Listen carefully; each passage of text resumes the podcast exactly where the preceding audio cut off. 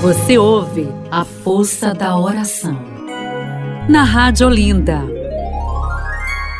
Minuto Clube dos Ouvintes. Promovendo a evangelização na Rádio da Família. Rádio Olinda.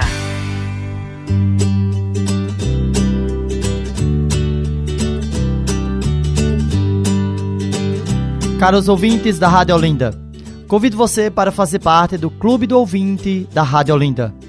Faça parte, entre em contato conosco pelo telefone 3444 7979. Com certeza você não vai se arrepender. Dê a sua contribuição, que é muito importante para a evangelização, que é obra de Deus. Muito obrigado, que Deus retribua a sua generosidade. Clube dos ouvintes, Anne Kelly, na Rádio Olinda.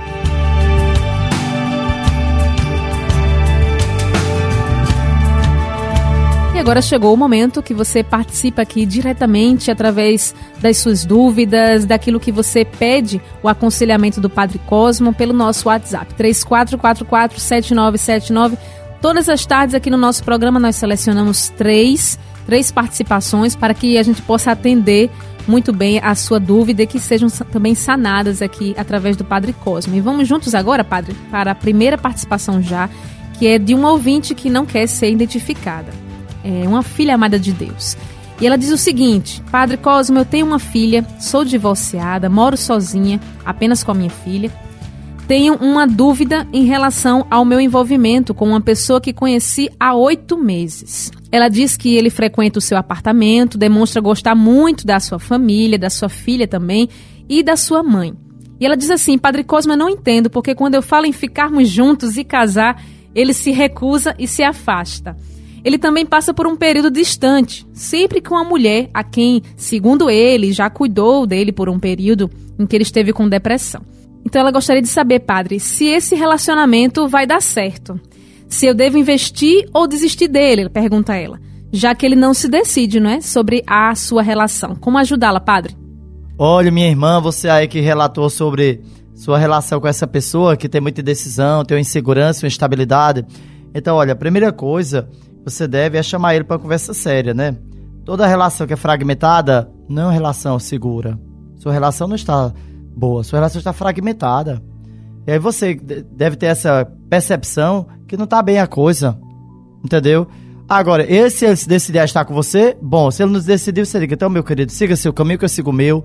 Agora, tá nessa decisão e você não assume, isso não é amor. Amor de verdade, você tem decisão, é a pessoa decidida, você é a pessoa transparente, você é a pessoa que quer estar junto, você é a pessoa que constrói sonhos juntos, você é a pessoa que quer concretizar os sonhos juntos, você é a pessoa que quer seguir a fé da outra e com a sua fé junto também, ou seja, você quer integrar a sua vida com a vida da outra pessoa. Você está vendo que sua relação com essa pessoa não está boa, não é uma relação saudável, é uma relação que é uma, é uma coisa assim um pouco doentia, sabe? Aí você tem é, você tá ficando a pessoa dependente emocionalmente da pessoa, que você tem hora que não tem, você não tem segurança, que a pessoa não passa segurança para você nem estabilidade. Então você deve procurar a pessoa e dizer, olha, que você tem dois caminhos a seguir, minha irmã. Um, ou você seguir assim, até onde vai dar, ou chegou a dizer, olha, ou você se decide, ou então eu não quero mais, porque assim eu não quero. Quem gosta de tico é formiga, tá? Agora, se você, se você se sente bem com as migalhas de afeto que ele dá para você, porque tem gente que tem uma carência tão grande que se, se com a migalhinha de afeto que o outro dá, ah, ai meu Deus, já enche tudo. Então a gente precisa disso. Se você precisa dessa migalha de afeto, fique com ele. Mas você não precisa, você consegue ser mulher madura, adulta, suficiente para viver determinada. Você diga, olha, você se decida, rapaz. Porque um homem que assuma uma relação com a mulher mesmo, ele tem que estar juntinho, ele tem que estar perto, ele tem que ser transparente, ele tem que ser um cara presente. Agora o cara tá lá e cá, lá e cá, nem vem, nem vai, tá só em cima do muro. Não, olha, ou ato ou desata. Não chove nem molha. Você tem que ser objetiva, clara e direta com a pessoa que você ama. E ponto final, entendeu? Você não pode estar tá assim, porque você tá alimentando a pessoa e a pessoa alimentando você, mas de longe, que nem formiguinha, vai lá, dá um tiquinho, aí vai um tiquinho. Não, isso é, chama-se relação formiga, tico-tico, entendeu? Então você, minha irmã aí, que deu, mandou esse áudio, pense direitinho, né? Tá certo? Agora reza um pouquinho, pense, marca conversa séria com ele, um dia com tempo que você possa conversar uma hora com ele, para ouvi-lo, para ver por que, é que ele age dessa maneira, entendeu? Talvez ele tenha outra versão e diga, não, eu vou mudar, dê outra chance, assim a gente tem uma interação melhor na relação, porque relação é interação. Interação não pode ser coisa fragmentada, tem que ser ali, ó, ou tá ou não tá. Assim não é, é tem que ser assim, tá? Deus te abençoe, meu irmão. Um grande abraço, muito obrigado por estar conosco na C5.3 FM, a Rádio Olinda, a rádio da família. Maravilha, padre. Vamos agora para a segunda participação. É também de um ouvinte que não quer ser identificada. Ela diz o seguinte: Padre Cosma, sua bênção. A minha pergunta é: como um consagrado de uma comunidade pode viver a castidade? Viver a castidade sendo solteiro é possível? Como, padre? Pois é, meu irmão, você aí que mandou esse áudio tão expressivo, uma pergunta muito forte, por sinal, uma pergunta que vale, um programa. Só a sua pergunta é, merecia um programa inteiro falando sobre a castidade. O que é a castidade? Qual o conceito que gente tem de castidade? É importante você pensar o que é que você pensa sobre castidade. A palavra castidade veio do latim, quer dizer, aprender a ser puro. Ou seja, a pureza não é só na sexualidade, nos atos morais, mas é em todo um ser. É no olhar, é no falar, é no tratar as pessoas, é no tratar o seu corpo. Então a castidade não é só nas ações da sexualidade. Agora, o que é que você entende por, por castidade, né? Castidade também é um dom do Espírito Santo. Deus dá a cada um o dom da gente viver de acordo com o estado de vida. Você é casado, viver a castidade é, é ser fiel à sua esposa. Isso é ser para o casado. Se é ser solteiro, é aprender, a, como a igreja diz, é esperar, casar, ter uma prática sexual após o casamento. Quer dizer, então, as próprias pessoas, elas estimulam a gente ter uma prática sexual. Porque é o medo das doenças, as doenças sexualmente transmissíveis, entendeu? Porque na cabeça de muita gente, não praticar a sexualidade, a pessoa fica doente. Tem pessoas que dizem, ô oh, padre, como é que vocês param de viver sem a sexualidade? Claro, sem sexualidade ninguém consegue viver, agora não consegue. Agora a pessoa não precisa ter uma prática sexual. Não só a gente para, qualquer pessoa pode viver sem a prática sexual. Não pode viver sem afeto de alguém. Mas sem a prática da sexualidade pode viver sim. Então, aqui eu bem creio que a sua pergunta se refere a manter ou não manter uma relação sexual. Eu acho que é isso, né? Entendeu? Então, é os conceitos que a gente tem hoje. Tá? A igreja tem os conceitos, mas os conceitos que a sociedade lança sobre nós é muito diferente. Por exemplo, Lá em Roma, por exemplo, eu vi lá dois anos e cinco meses.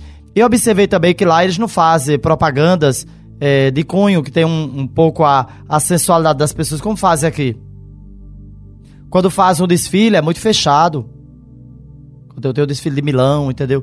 Mas publicamente é assim, como aqui a gente faz, a gente às vezes vê, até diminuiu mais. Tem outdoor, né, que tinha mulher de calcinha, homem de cueca. Hoje quase a gente não vê mais, né? Lingerie, não vê mais, porque a gente faz propaganda de outra maneira. Mas lá o governo veta essas coisas. As novelas não têm esse cunho de, de, de explorar a sexualidade como tem aqui, então estimula. Por exemplo, você vê, antigamente você não encontrava novela que tinha muita questão da, da sexualidade bem aflorada das pessoas. Você vê as pessoas beijam, você já tem a impressão que estão tendo uma prática sexual ali, você vê pessoas praticando desnudas já na televisão. Então já estimula a mente das pessoas, entendeu? De certa maneira, a também querer uma prática sexual é, já induzem as pessoas a querer aquilo, porque é coisa prazerosa. Entendeu? Então, primeiro, a castidade é um dom do Espírito Santo. Mas cabe a cada um ter cuidado com o corpo da gente. Porque o corpo de cada um é templo do Espírito Santo. Isso é fácil? É não. Entendeu? Tá certo? Muito obrigado. Deus abençoe. Um grande abraço. Jovem, você aí que falou, um grande abraço. Muito obrigado. E agora a última participação de hoje é também de um ouvinte que decidiu preservar a sua identidade, do bairro lá de Camaragibe, e ela mandou um áudio pra gente. Vamos ouvir. Boa tarde, Padre Cosmo, sua benção. Gostaria que o senhor me aconselhasse, Padre Cosmo. Eu gosto muito de ajudar na igreja. Eu fazia parte da liturgia. Só que as pessoas não querem que eu ajude, querem que eu chegue na igreja e sente. Porque diz que eu tenho que fazer parte somente da comunidade, não de todas as, as capelas. Então me aconselho, porque eu não quero prejudicar meu padre, né? E essas pessoas também não ajudam, nem ajudam, nem deixam eu ajudar. E eu fico muito triste, porque eu gosto de servir o Senhor. Eu gosto muito, porque uma senhora me ensinou tudo sobre ah, os ministros, sobre a Eucaristia, que coloca o vinho, as partículas. Isso tudo eu sei, sem fazer o curso de ministro. Então me ajude, por favor, porque eu fico muito triste, muito triste mesmo. Pois é, interessante a sua pergunta, viu? A sua colocação, o nosso ouvinte lá de Camaragibe, um grande abraço, muito obrigado. Veja, é, na organização da, da, do rito da Santa Missa, qualquer pessoa que seja preparada, que conheça o que se vai utilizar na Santa Missa, sendo de confiança do padre, pode preparar. Geralmente o sacristão, uma pessoa próxima do padre, entendeu? Agora, o que acontece é que às vezes as pessoas são muito possessivas dentro das igrejas. Então, às vezes, elas tomam o controle como se elas fossem donas e dizem, você não pode, só eu que posso. Na prática não é assim. Se a pessoa tem a capacitação, se ela entende, se ela entende o que é um, o que é os objetos litúrgicos, por exemplo, o que se deve usar, ela pode fazer. Não tem nenhum problema nisso. Agora tem coisas que só o padre é que faz.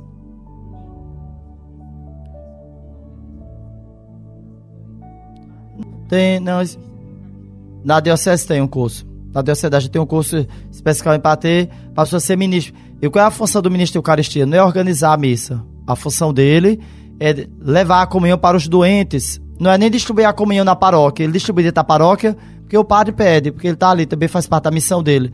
Mas a missão mesma foi criada com esse intuito de que o ministro leve a comunhão para os doentes quando, quando o padre não pode ir, porque é a missão do padre. Entendeu? Então é missão do padre. Se o padre não pode, aí a, a função do ministro é ajudar. Fora, mas se o padre precisa dentro da missa do ministro, geralmente se coloca, entendeu? Não tem nenhum problema, mas a, a função, a, a missão dele, a finalidade dele não é estar dentro da igreja, é ir fora da igreja para os que precisam lá fora. É um grande equívoco pensar que é dentro da igreja. Não, dentro da igreja está o padre ali. É fora da igreja, aqueles que estão doentes, acamados, nos hospitais, que não pode ir à igreja. Aí sim, a pessoa vai lá. Então o ministro vai ser a extensão do padre. É como se fossem as mãos do padre, não até ali, entendeu? Mas não é a função do ministro dentro da, dentro da igreja estar distribuindo a comunhão. Dentro da igreja matriz ou na capela ali, não. É do padre. A comunhão é o padre que é para distribuir. Ele que representa o Cristo. Ele que dá a Cristo. Ele que é o mensageiro de Cristo. Ele que é o espelho de Cristo. Ele que é o arauto da palavra. Ele que deve dar, deve, deve refletir a luz de Cristo nele. Pelo testemunho de vida, pela oração, pela caridade, pela prática sacramental que ele executa, que ele exerce na igreja, entendeu? Que ele está na comunhão da igreja, ele está refletindo a igreja. Entendeu? Daí você não. É difícil encontrar um padre sem igreja. Geralmente todo padre tem uma igreja. Meio que ele não seja o titular, mas ele tem. Entendeu? Porque ele deve estar nessa comunhão. Não tem padre acéfalo, padre sozinho. Eu sou padre sozinho do jeito que eu posso, que eu quero. Não, não posso ser assim. Tem que estar em comunhão com o bispo. Padre acéfalo, como se chama, sem cabeça, quer dizer. A palavra grega acéfalo, quer dizer, sem cabeça. Porque a, o bispo é o cabeça e o padre está ligado ao bispo. Quem é o padre? O padre, como diz os documentos da igreja da gente, é o, o padre é o colaborador do bispo. A gente é colaborador. O bispo não pode estar em toda a igreja celebrando, ele é um só. Então o padre é o colaborador do bispo no, no seu ministério, no exercício da sua função. Entendeu? Eu, a gente tem, o padre tem, como o bispo tem a missão de governar, reger e santificar. Governar, reger pelo ensino e santificar. É a missão do padre.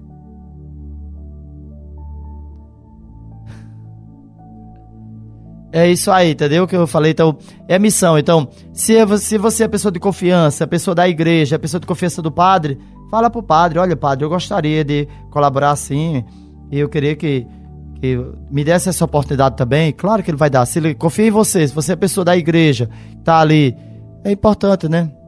Agora, no rito da missa, tem coisas que é só o padre. Por exemplo, ler o Santo Evangelho, proclamar o Santo Evangelho, o padre ou o diácono. É, a não ser que o padre esteja doente, aí pode chamar um, fiel, entendeu? É consagrar só o padre. Outro dia eu, estava na missa com, com um diácono e o diácono rezava a missa com duas hóstias. Ele disse, uma era de ele rezava isso, que ele não rezava a missa, perdão, eu me equivoquei. Eu me atrapalhei aqui. Ele faz a, a proclamação da palavra, ele faz o rito da palavra. E ele dizia: Não, padre, eu apresento essa consagrada e essa sem ser consagrada. Disse, mas não tem sentido? A consagrada o padre já consagrou? E por que você bota uma hóstia falsa por trás? Não tem sentido, isso é enganar as pessoas, diácono. Ele ficou até chateado comigo. Mas não pode. A hóstia, se ela já é consagrada, já está consagrada, não precisa mais de colocar outra ali. Entendeu? Isso é despreparo da pessoa. A pessoa preparada entende que a hóstia consagrada já está consagrada. É, o diácono proclama a palavra, o diácono faz o rito, mas não é a missa, é, a, é o rito da palavra. E ele pode distribuir a comunhão que o padre já consagrou numa missa anterior. Ele não pode passar a mensagem como se ele fosse um padre, porque ele não é um padre. Isso é enganar a fé das pessoas. Eu falei para ele, ele se chateou comigo. Mas eu tive que dizer, você está errado, querido. A igreja não ensina assim. O padre é o padre, o diácono é o Você tem que dizer para as pessoas que aqui não é a missa, que é o rito da palavra. A missa é a missa. Ah, entendeu? Pois é, isso aí. Muito obrigado, minha irmã. Deus te abençoe. Um grande abraço. Deus abençoe. E nós encerramos então por aqui a participação dentro do momento de aconselhamento aqui com o Padre Cosmo. Na próxima semana nós estamos de volta contando com a sua participação. 3444 7979.